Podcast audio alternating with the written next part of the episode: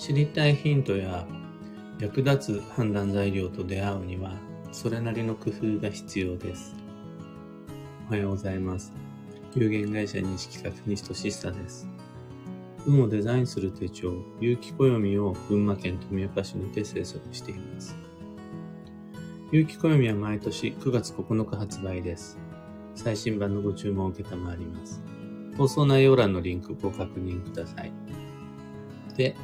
このラジオ、聞く暦では、毎朝10分の暦レッスンをお届けしています。今朝は、情報との縁、必要な知識にアクセスする3つの方法というテーマでお話を。有機暦2023の中ではご紹介していることなんですが、もうちょっと少しだけ視野を広げてお話しすると、2023年、2024年とこの2年連続で縁が大切になる運勢が続いていきます。僕が重視する暦の上での判断基準が9期、一泊水期から九死火期までの9種類の木があるんですが、2023年が白く木期、2024年が三匹木期。と、木期の年が続いて、木期の年というのが、葉の広がり、え枝の伸び、根のつながり、こういったその伸びやかな感じが円を示して暗示していて、来年、再来年と2年連続で円が大切になる。で、この円が大切になる運勢、流れの中では、外との関係性。自分だけが持っているものではなくて、自分以外の外の世界とのつながりが強く運に影響する。仕事や交際恋愛に影響していく。そんな風に読み解いていきます。これってどういうことかというと、他人が持つ知識、経験、能力をどこまで引き出すことができるかが、どこまで繋がっていくことができるかが鍵になるはずです。もうちょっと硬い言い方をすると、外部リソースをより多く活かせた人が、来年、再来年、2年間の絵の流れに乗るであろう。もっと言ってしまえば、これからの時代を生き抜くためには、手持ちの何かだけで勝負してても、もう勝てない。外部リソースを運用できた人だけが、この時代の荒波を乗りこなしていくことができる。そんな運勢です。ここでいう外部リソースとは、自分以外の他人が持つお金、時間、労力、才能、知恵などなどのことなんですが、他人のお金、時間、労力を自分に投資してもらうのってかなりハードルが高いと思うんです。ビジネスであるならば相応のメリットを相手に差し出すべきだし、ビジネス以外、プライベートであるならば、自分自身に相応の魅力がないと、十分な縁のつながり、信用、信頼関係がないと、他人にお金を使ってもらう。他人の時間を自分も使う。他人の労力を利用して自分の目的を成し遂げるって結構難しいです。一方で、他人が持つ知識、情報を提供してもらうのは比較的簡単です。ただで何でも済まそうってわけにはいかないですが、それでも少しの投資で大きな効果を得ることができます。他人が持つ知識情報というリソースを自分のために活かそうと思ったら、費用対効果がすごい高いので、そこ、頑張る価値があるんですよ。いわゆる、知恵を借りるっていうやつです。で、ここでの知恵っていうのは知る恵み。し、知る恵みとしての知恵だけじゃなくて、もうなんなら外部リソースですから、千の恵み。その一つだけじゃなくて、数えきれないほど、幾千、幾万の恵みとアクセスすることができるようになるわけです。知恵を借りることができるようになる。自分が相対性理論を理解する必要ってなくて、それを理解している誰かからヒントをもらえばいいわけです。自分が物理法則を理解する必要ないし、自分が専門分野のお免状をもらう必要ないし、自分自身が全てを知る必要ないわけです。自分が女子高生の気持ちを理解する必要ないし、自分が経営者の部下の様々な異業種のその経験、知見っていうのを全部身につける必要なくて、線の恵みを利用することができれば、そこから必要な情報にたどり着くことってできるわけです。ただ、そのためには、やっぱ相応の投資というか、配慮というか、工夫が必要になります。で、今日のラジオではそのための具体策を簡単な方から上から3つご紹介したいです。1つ目が、知らないことは知っている人に質問。2つ目が、不得意なことは得意な人に依頼。3つ目が、自分の興味、好奇心を周囲に伝達。以上の3つです。もっといろんな方法もあるんでしょうが、まず簡単な方から順に3つ意識できると良いです。うん知らないことは知ってる人に質問。これ、知恵にアクセスする一番簡単なんだけど意外にみんなやらないことです。この間、おいっ子の冬休みの宿題を手伝っていて、もう、胸ってどうやって書くの？って聞かれたんですけど、もう、子供ってすごいなと思って、要は宿題をサボりたいわけです。だから、知ってそうな人に宿題の答えは聞いちゃえばいいやっていうやつです。これ、あの宿題をやってる時には、それを覚えること、それを学ぶことが目的だから、やたらめったら周りに答え聞いちゃうのは何だと思いますが、大人がもしも知らない漢字の書き方がわからなくなった時に、最初にやるべきことって、辞書引くことだったり、周囲の人に聞いちゃうことだったりするわけです。あれ、どうやって書くんだっけかな？あれ、右側だけはわかるんだけど、もうちょっとで出てきそう。気持ち悪い。自分で答えを出したい。って言ってる間に大切な時間はどんどん過ぎていきます。知らないことは知ってる人、または知ってそうな人に聞いちゃうのが一番早いです。それは最新の技術の利用方法かもしれないですし、そちらの立場の気持ちかもしれないし、これが意外にできない人がいて、そういう方はアクセス権を逃してしまうので注意を。不得意なことは得意な人に依頼。これ単純に知恵を拝借するための手段として他人に仕事を依頼するがすごい楽です。ね、多分多くの人は難しいことだったらできてるんです。家を建てるのが難しいからハウスメーカーさん、大工さんに依頼するとか、医療の専門知識、専門技術がないから、医師に治療を依頼するとか、こういうことはできてると思うんです。一方で、難しいことだけに限らず、自分にとって不得意なこと、増えてなことを、それを得意とする人にきちんと依頼できているかどうか。そこまで自分で手を出そうとしちゃっていないかどうかがポイントです。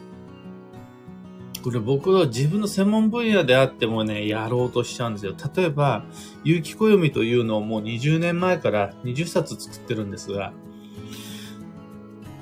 本来であるならば、デザインとか構成とか企画は僕の専門領域じゃないんですよ。僕が専門としているのは暦の知識であって、それをどう表現するのか、どんな順番で提供していくのか、そこにどのような、うーん工夫が必要になるのか、は、実は僕は専門じゃないから、それを得意とする人に任せた方がいい暦ができるよということを一昨年ぐらいにようやく知りました。で、去年少し試してみてみました。ようやく20年目の今年から企画段階でもうすでに、え、それを得意とする人に入っていただいています。そこまでたどり着くのに20年かかったんですけど、この依頼をするとは必要な判断材料、ヒントにアクセスする、たどり着くためのめちゃくちゃ重要な方法です。で、最後がプレゼンテーションなんですが、自分の興味、好奇心を周囲に伝達するということ。自分が何を知りたくて、何、どんな答えを求めているかを他人にサクッと聞くことができたら、それで答えがパッて見つかるものなんですが、自分は何を知りたいかを言語化できた時点で人って本来もうその答えは半分手に入ってるようなものなんですよ。例えば、家を建てたいと思った人、私はこういう家が建てたいです。こういう家を建ててほしいです。で、人に言えた時点で、どういう家が必要かも自分で分かってるんで。でも、それって、じゃあそういう家建てりゃいいじゃんっていう話になっちゃうんです。ところが、人はなかなか自分がどういう家を建てたいか分かってなかったりするんです。そのためにはどういうデザイン、どういう設備が必要で、どういう間取りにして、どういう色を配置すればいいのかっていうのが分かってないから、どんな家に住めばいいんだろうになっちゃうんです。で、この、こういう家に住みたいですっていう、その部分にたどり着けなくて、いろいろな工夫が、情報へのアクセスが必要になってくるんですが、僕たちはこれだったら普段から言語化できるはずなんです。私はカレーライスが好きとか、私は最近洋楽に興味があるとか、の自分の趣味趣向、知りたいこと、楽しいと思っていることを住環境設定、住居建築に限らず、私はこういうのが好きって人に伝えることまでは比較的簡単です。今日はカレーじゃなくてパスタの気分とかは言えるはずなんです。これを伝達して知ってもらうことで周囲から私に必要なものを見つけた時にそれを教えてもらえるようになります。これが必要な情報にアクセスするためのめちゃくちゃ有効な判断材料、ヒントになります。だから、相手が家族であっても、恋人であっても、ハウスメーカーさんであっても、取引業者さんであっても、自分がどういったものに興味があって、どんなものが好きなのかっていうのを相手に伝えられているかどうかで、必要な情報に出会う頻度が全然変わってきます。以上、その知らないことは知っている人に質問、不得意なことは得意な人に依頼。自分の興味や好奇心を周囲に伝達。によって手持ちの力だけでなく外に眠る線の恵みを利用することができるようになります。特に2023年、2024年はおすすめです。今朝のお話はそんなところです。ところで、毎朝のスタンド FM から配信しているこのラジオは、スタンド FM という固有のアプリだけじゃなくて、いつも使ってる、例えばじゃあ Spotify、Amazon Music、あとは YouTube などでも同じようにご視聴いただくことができます。普段使いのアプリの方でフォロー、チャンネル登録してみてください。検索欄にて聞く暦または西俊久で探していただけると見つかるはずです。うんと、三つ？いや、三つ。二つ告知にお付き合いください。有機暦ユーザーのためのオンラインサロン、運をデザインする暦ラボ。あ今、毎週金曜日に短期集中〇〇講座っていうのを配信しています。えー、次の明日のテーマが安全かつ積極的に強法医に行く方法というのを今回初の試みなんですが、まず事前にレジュメを配布して、で、そのレジュメに従って、そんなお話をしようかなと思っています。ラボメンバーの方は空き時間にご確認ください。二つ目の告知が開運ドリルワークショップ2023に関して。来年12ヶ月の行動計画、もうすでに立っているということであるならば、その精度を上げるために開運ドリル利用していただきたいです。また、まだ、いつ、どこで、誰と何をするのかの予定が決まってないという方は、それ、もったいないです。今からスケジューリングによって運をデザインしていきましょう。Facebook グループを利用したオンライン配信となります。で、この年末年始が運をデザインするチャンスでもあるので、お正月休みが、なんとかそこをお手伝いできるように、フォローアップ講座という質疑応答の時間を2回作りました。予定なかったんですが、追加開催決定です。12月29日、本日と1月の4日、のお正月明けの朝の9時から Facebook グループにて配信します。受講した上で不安、疑問があってもご質問いただければもうその場でご回答しちゃうのでぜひご利用ください。今日この後1時間半後からスタートです。サロンモドリルも詳細のリンク先放送内容欄に貼り付けておきます。さて、今日という一日は2022年12月29日木曜日、休息の12月も今日を入れて残り8日となりました。西企画は昨日で仕事納めのはずが、しっかり今日も明日も仕事の予定があるブラックな企業です。とはいえ、あの、みんな楽しい仕事なので、楽しみながら続けていきたいと思います。そして、それ以外の入ってる予定以外のことはのんびりあったかく穏やかに過ごせると、まあなんとか休息の12月で帳尻合わせられるかなという感じです。えー、そんな今日の幸運のレシピは、寒しじみ。うん寒い時期のしじみって味が濃くなって美味しいって言うんですよね。お味噌汁でもすまし汁でもどちらでもあったかくしていただけると良いです。今日のキーワードが具現。目に見えるようにすると。視覚化するということ。頭の中で考えているだけではダメで、それをなんとか身振り手振りでもいいし、文字にしてもいいし、何がお料理にしてもいいし、その頭の中での思考をちゃんとわかるようにする工夫が運を前に推し進めます。以上、迷った時の目安としてご参考まで。それでは今日もできることをできるだけ。